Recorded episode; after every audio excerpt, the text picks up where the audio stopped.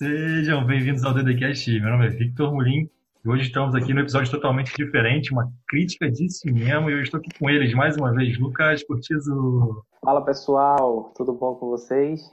E também com ele, Rafael Souza. Fala pessoal. Galera, é, sobre o que é o episódio de hoje? Pessoal, hoje o episódio é sobre um documentário, né, Privacidade Hackeada, ou The Great Hack, em inglês, que foi feito pela Netflix sobre o escândalo da Cambridge Analytica. Acho que vocês que acompanham o DDCast provavelmente já ouviram falar sobre esse escândalo, e hoje a gente vai tentar é, não só falar sobre esse que envolveu a eleição de Donald Trump, o Brexit, o, o Facebook, mas ao mesmo tempo a gente vai tentar analisar esse filme, né? Que, enfim, eu pelo menos gostei muito, beleza? Então vamos nessa. Perfeito, Lucas. Mas é, cara, privacidade hackeada, eu tava pensando que a gente analisava Velozes e Furiosos, porra. Eu assisti todos os filmes no final de semana, no final de semana, porra. Tá sacanagem. Tá com tempo, hein? Mas, Ontem então, eu tava gente, assistindo Tropa de Elite. É. pensei, pensei que a gente ia falar sobre pô, carro, velocidade, mas privacidade de novo. Ninguém mais aguenta isso. Mas vamos lá. É, alguém quer fazer um resumo básico do filme? Eu pensei, eu pensei na proposta aqui, a gente começar com um resumo básico, é, apresentar as nossas críticas, né, sobre o filme mesmo, e depois a gente partir para uma discussão mais jurídica sobre o filme. Não uma discussão profunda, mas uma coisa assim, conversar sobre alguns aspectos jurídicos de privacidade que o filme apresenta. O que vocês acham? Se você for resumir, a gente vai resumir o, escândalo da Cambridge Analytica. Mas eu consegui identificar alguns personagens no filme que eu acho que são fundamentais assim, para a gente evoluir a história. né? Então tem Dave Carroll, que é o professor, né?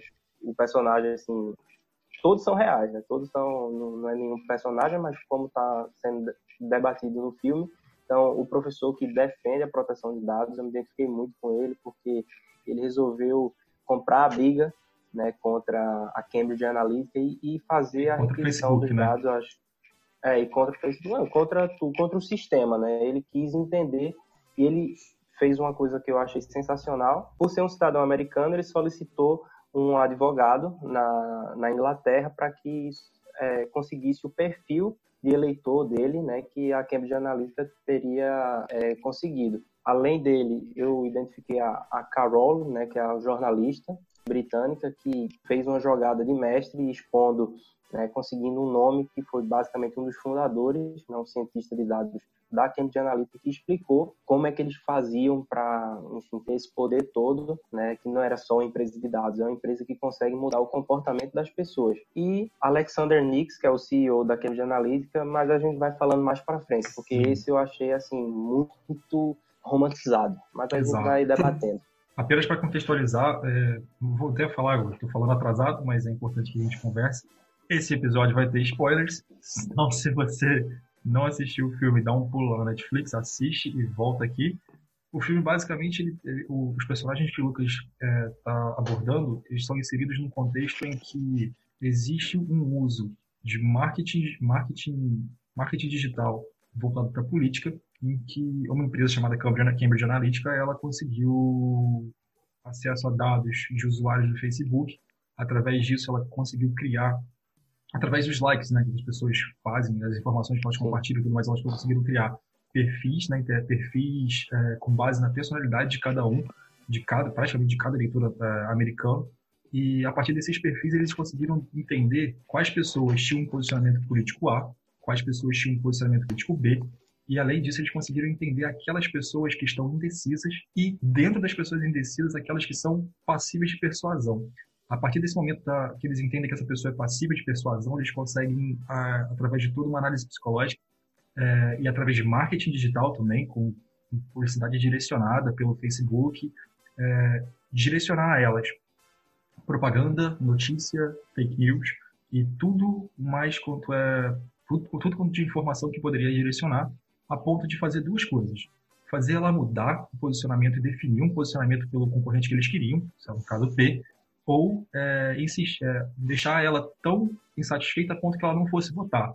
É, Para aqueles que não conhecem, o sistema eleitoral americano é diferente do Brasil. Enquanto no Brasil a gente é obrigado a votar, nos Estados Unidos você não é obrigado. Então, eleições não só se decidem pelos votos que você dá, mas também pelas pessoas que você impede de que votem. Porque você tem uma baixa, você tem uma alta redução de pessoas votando, uma pequena parcela da sociedade vai definir o futuro da nação com base na, na eleição.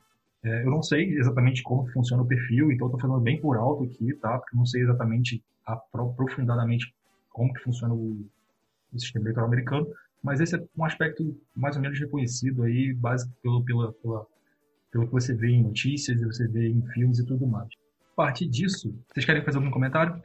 É sobre algo importante que a utilização do algoritmo da empresa, da, da Cambridge, né? Conseguia, segundo o filme, definir de 4 a 5 mil pontos de medição da personalidade. Então, muito além do like, mas eu sei que para na utilização do marketing digital, o Facebook sabe qual você dá o like, qual você dá um dislike, aquele que você compartilha, ou aquele post que você fica em maior tempo, dos grupos que você segue, das pessoas que você segue. Além disso, existe um outro fator importante que é um elemento de temperatura, utilizado muito em marketing digital em sites. É possível identificar qual é a parte do site que você mais fica, se você fica mais na parte no topo, embaixo, e o Facebook eu acredito que também tem esse fator de medição. Então, a partir dos dados que o Facebook disponibilizava para Cambridge, e aí tem uma polêmica se disponibilizava, se não era, se era consentido, se não era, se era tudo ou não, o Facebook nega e a gente vai tratar sobre isso, mas é sobre a quantidade de elementos que eles alegam ter de 4 a 5 mil pontos de medição para tentar definir a personalidade da pessoa lá e aí chegar na, nos influenciáveis, né? Era essa é. parte dos pontos. Não, é, essa é uma fala da, da Britney, que é um, é um personagem bem marcante nesse filme. Inclusive, eu acho que o filme foca muito nela. Né? No começo vai mostrando os diversos personagens, assim, o professor, a jornalista, e pegam essa Britney, eu acho, não sei se vocês tiveram essa impressão, eles querem causar um sentimento de arrependimento nela, porque ela pegaram o antes de Britney, de Brittany, eu acho que é Brittany Kaiser, o nome dela, uma figura famosa nesse caso, em que ela antes era uma ativista de direitos, direitos humanos e é, ela participou da eleição de Obama. E ela fala, né? Ela, ela até uma hora no filme que ela diz: nós inventamos a forma como a rede social é Sim. é usada é, para comunicação com o eleitor. E realmente, Obama revolucionou nisso aí. Só que esse Alexander Nix, que é o CEO da Cambridge Analytica, ele ele tem uma ele fala isso para ela, dizendo é, deixa eu eu vou quero embebedar você e roubar os seus segredos. E ele conseguiu seduzir essa essa essa mulher que era muito é, enfim sabia muito do que estava fazendo para implementar na Cambridge Analytica esse esse sistema. E ela resumiu de uma forma bem simples, é teste do Facebook. O teste do Facebook vai definir um modelo de personalidade. Desse modelo, ele vai poder identificar esse que o Rafael falou, os persuasíveis, as pessoas que podem mudar de opinião. Porque tem pessoas que já são mais radicais, assim, em Sim. relação a, a uma visão política tal. Então, fake news para aquela pessoa vai ter o efeito apenas de alimentar aquele, aquele, aquele lado que ela, aquele que ela escolheu. Aquele ódio, é, às vezes. Exato. Né? Só que no, no persuasível, é esse o a atuação da, da Cambridge Analytica, a sacada dele foi essa. É atuar no cara que pode mudar de opinião. E aí, como é que eles mudam a opinião? Bombardeando aquela pessoa com fake news, com desinformação, que é, o, que é a técnica do micro-targeting, que é, é aquela publicidade, aquela propaganda direcionada para aquela pessoa. Porque, ele, porque através dos dados você consegue ler o que é que aquela pessoa tem medo, se teve até alguém com doença na família, eles conseguiram tudo. O esquema deles, através do Facebook, eles conseguiram todas as informações de quem fez o teste de personalidade e também dos amigos foi essa, eu acho que é a grande sacanagem, porque a partir do momento que você confirma um teste, isso inclusive foi a declaração de Christoph Weil, que, que foi um cientista de dados, que foi um dos fundadores, que inclusive ele mostrou isso, ó, a gente estava precisando de algum método para, enfim, conseguir os dados das, das pessoas e aí a gente descobriu que alguns aplicativos do Facebook davam essa permissão especial para coletar dados, não só de quem fizesse, mas também dos amigos. E aí, como o Rafael falou, você consegue os dados de algumas milhares de pessoas, você consegue definir o, o perfil político de, de toda a população de um país. Deixa eu fazer uma pergunta aqui. Na época, cara, eu fiz um teste de personalidade e esse teste me disse que eu era o Doutor Estranho dos Vingadores. Você acha que eu fui prejudicado disso aí? Eles, pegaram meu posicionamento jurídico também, meu posicionamento político? Não, poderia ser um super-herói melhor, né? Mas... Doutor Estranho é, é ótimo, cara. Um dos melhores. Eu queria apresentar alguns pontos aqui, só para vocês terem a dimensão do que foi eh, as eleições do Trump contra Hillary. E o Trump, junto com a Cambridge Analytica, chegava a gastar cerca de um milhão de dólares por dia com anúncios de Facebook. É, e ao final da campanha, é, enquanto Trump, a eleição do Trump, conseguiu é, fez publicações em redes sociais no montante de quase que 6 milhões de publicações, direcionamento de marketing e tudo mais, a equipe da Hillary fez 56 mil. Então, posso estar errado nos números, me perdoe se isso acontecer, mas a proporção é essa, de milhões para milhares. E aí vocês ficam, agora vocês passam a entender a real importância que o marketing digital tem não somente no setor comercial, mas também como ele pode ser usado na questão política. Se ninguém tiver mais nada a acrescentar em relação a esses aspectos mais, mais contextuais do filme, queria perguntar a vocês o que vocês realmente acharam do filme, se vocês têm alguma crítica. Eu assisti o filme pela segunda vez ontem. Enquanto eu assistia, comecei a refletir sobre o poder de quem pode ter na utilização desses dados, né? Por exemplo, será que a gente poderia utilizar esses dados de alguns influenciáveis persuasivos né, para melhorar a imagem de uma grande empresa no Brasil ou no mundo? Ou será que poderia utilizar esses dados para prejudicar a imagem de uma outra empresa, de um concorrente? Eu já sei que algumas empresas fazem, utilizam o do, do Google, da publicidade do Google, para colocar link em concorrência desleal, já tem decisão do judiciário a respeito disso. Por exemplo, a minha empresa é a, Pepsi. Mas sempre que alguém digitar Coca-Cola, eu pago por, esse, por essa palavra-chave Coca-Cola e quando a pessoa clica nesse link, ela é direcionada para a Pepsi. Isso é entendido pelo judiciário como concorrência desleal.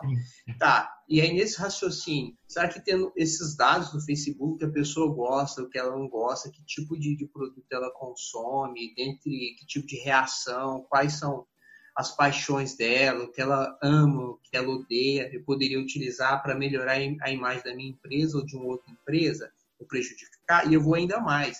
Será que a gente poderia fazer isso para conseguir traçar uma imagem do judiciário, ou talvez dos juízes, ou talvez de uma única pessoa? Será que eu poderia essa profundidade para entender qual é o pensamento de um determinado juiz? Como seria para depois abordar a minha estratégia de defesa, de ação, ou talvez para evitar a, o comportamento ou avançar no comportamento ilegal ou ilícito de uma determinada prática? Talvez prevendo a, a personalidade ou talvez prevendo algumas decisões do judiciário da minha comarca ou talvez do meu estado. Dois comentários a respeito disso. É, é, isso me preocupou. A primeira, o primeiro comentário que eu faço sobre isso é isso já é feito, tá? Já existe, a jurimetria está aí para isso, se eu não me engano. Eu quero até mesmo chamar alguém que mas, tá, mas pensando que, que, a jurimetria é sobre dados públicos, né? dados publicamente disponibilizados. Sim, mas a, a decisão é, você pode, Assim, não, sim, mas a jurimetria você poderia então pegar a análise de todas as decisões do juiz e já traçar mais ou menos os posicionamentos é, que ele tem sobre determinados assuntos. Isso já interfere de certa forma na questão, na própria questão de você abordar o juiz. Se você ainda ah, aproveitar os dados dele que ele tem na internet, traçar mais ainda uma personalidade, você sim consegue influenciar diretamente um juiz a ponto de você conduzir uma decisão. É, usar palavras-chave que talvez impactem ele um pouco mais e tudo mais. E é muito crítico, porque essa análise de personalidade vai ser usada para básica, pode ser usada para basicamente tudo. Ah, se não me engano, na França isso já é praticamente proibido por lei, né? É, é criminalizado esse tipo de estudo lá. Pelo menos a jurimetria, se não me engano. A jurimetria não pode na França? Acho que ela é criminalizada. Se eu não eu tenho, não tenho certeza, já vi um artigo sobre isso. E, assim, falando ilustrando um pouquinho o que vocês estão falando, é, tem uma hora do filme que eles tratam a transferência dessa metodologia que saiu da Inglaterra para os Estados Unidos como arma de guerra. Né? É uma tática de comunicação que começou a ser usada na guerra para que eles explicam né, que você tem duas opções na guerra. Ou você chega e bombardeia aquele vilarejo, ou você convence aquelas pessoas do vilarejo que você é a solução. Ao invés de você. É uma guerra disfarçada, entendeu? Você, para conquistar algum, algum país ou, ou, algum grupo de pessoas, você não precisa é, bater e, enfim, matar todo mundo. Você pode fazer essa, essa tática e é exatamente isso que está que tá sendo feito e foi falado muito no filme. Essa tática de guerra. Só Sim. que o, o, problema, lógico, é um, é um documentário, não deixa de ser um filme que quer ser, enfim, quer atingir as pessoas, mas o problema é que trataram esse Alexander Nix como se fosse um cara assim mais inteligente, um cara eu, eu via como um vilão de um filme de super-herói. Né? Você, não sei se vocês tiveram essa impressão. Também um cara muito inteligente, muito esperto. Só que o problema, pessoal, é que como a Cambridge Analytica, vão ter várias outras. Podem, podem acabar a Cambridge Analytica, esse cara pode nunca mais aparecer. Só que a metodologia de usar dados para influenciar pessoas, ele mesmo dizia, nós somos uma empresa, esse Alexander Nix, ele dizia, nós somos uma empresa de mudança de comportamento.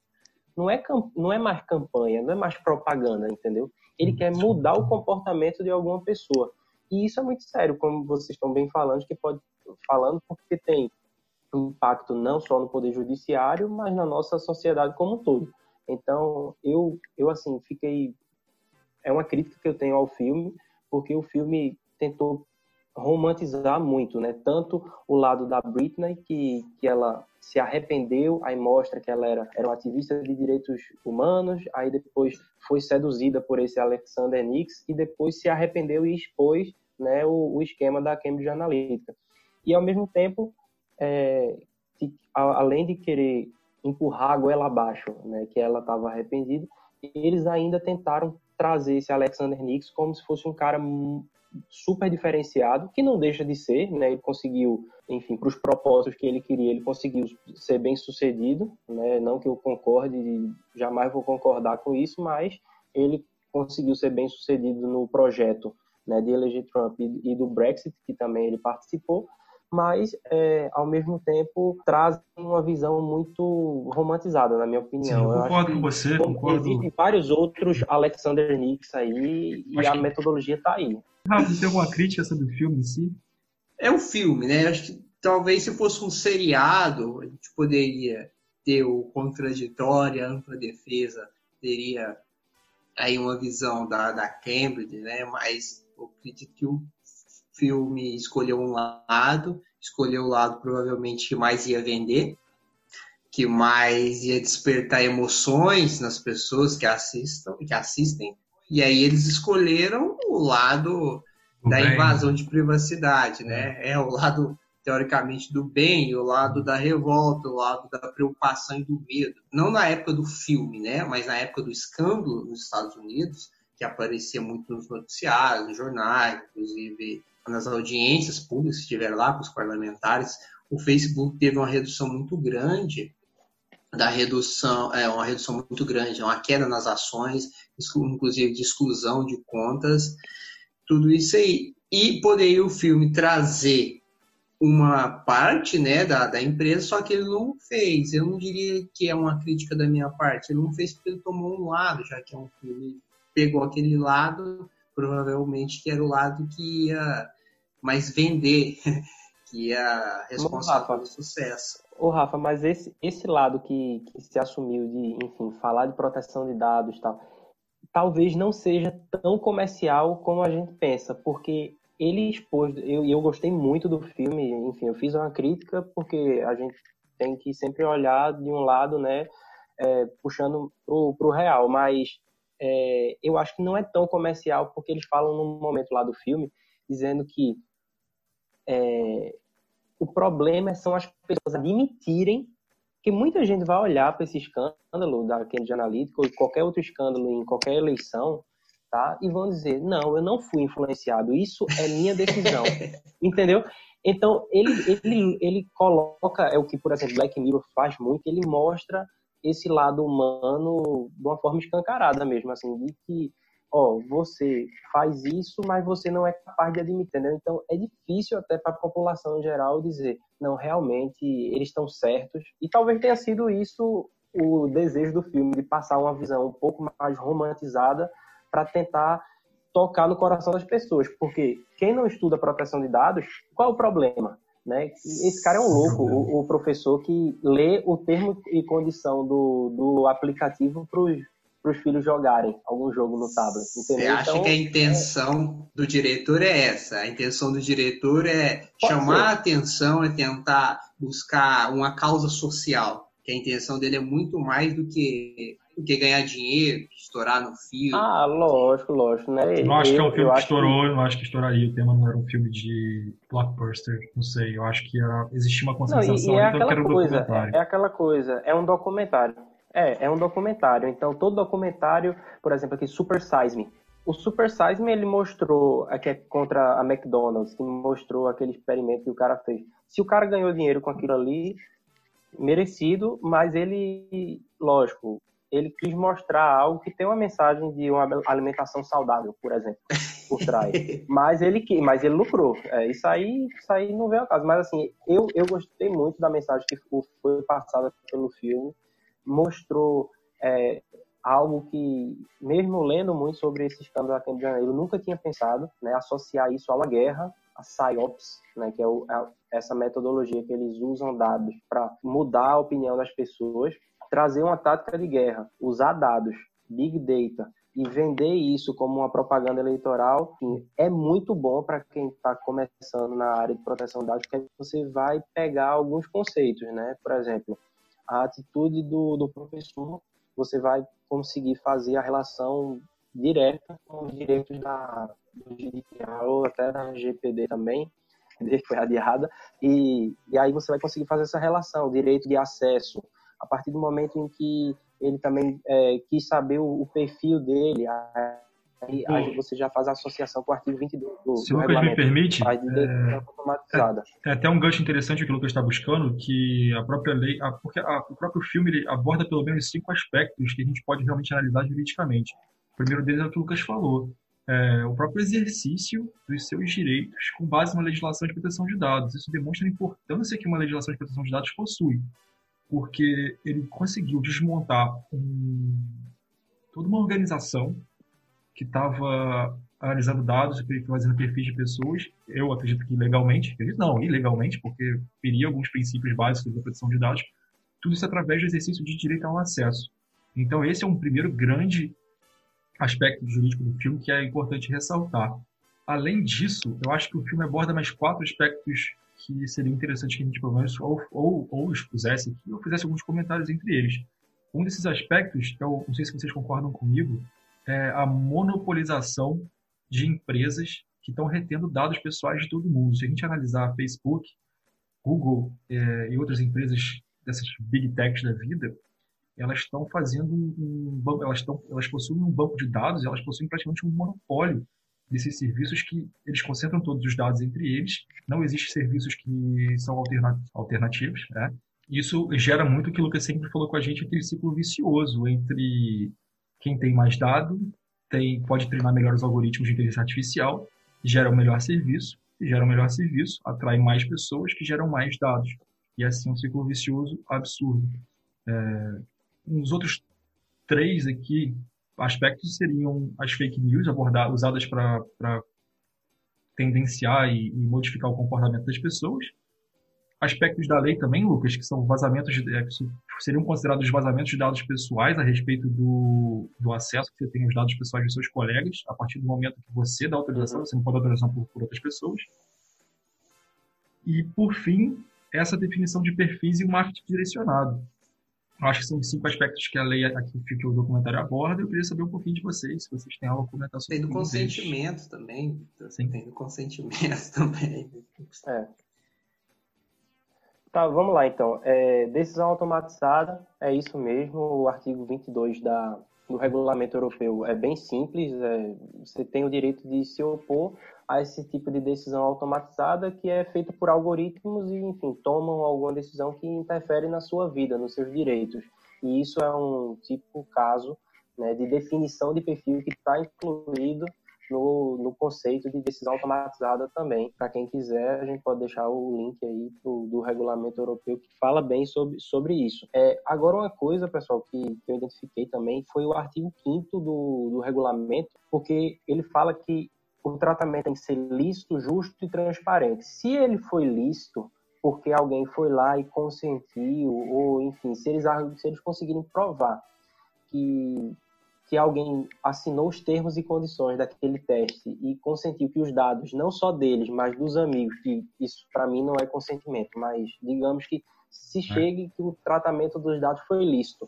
Além disso, o tratamento tem que ser justo e tem que ser transparente. Aí eu queria perguntar para vocês: será que você aceitar um simples termo e condição, é, você dá o direito de, de ceder dados até dos seus amigos, que não tem nada a ver com aquilo ali? Então, esse, esse é, o, é o X da questão, né? Que Vitor pontuou bem, né? Decisão automatizada, fake news é, é, é, é isso aí, né? Como, como eles fizeram esse mecanismo de mudar a, a opinião das pessoas, eles, só, eles direcionaram a fake news, a desinformação, digamos assim, para aquela pessoa que poderia mudar de opinião. E aí está aí o segredo da, da, do jogo político dos últimos anos. Né? Quem souber direcionar melhor para os indecisos ganha uma eleição. Quem bombardear mais de fake news.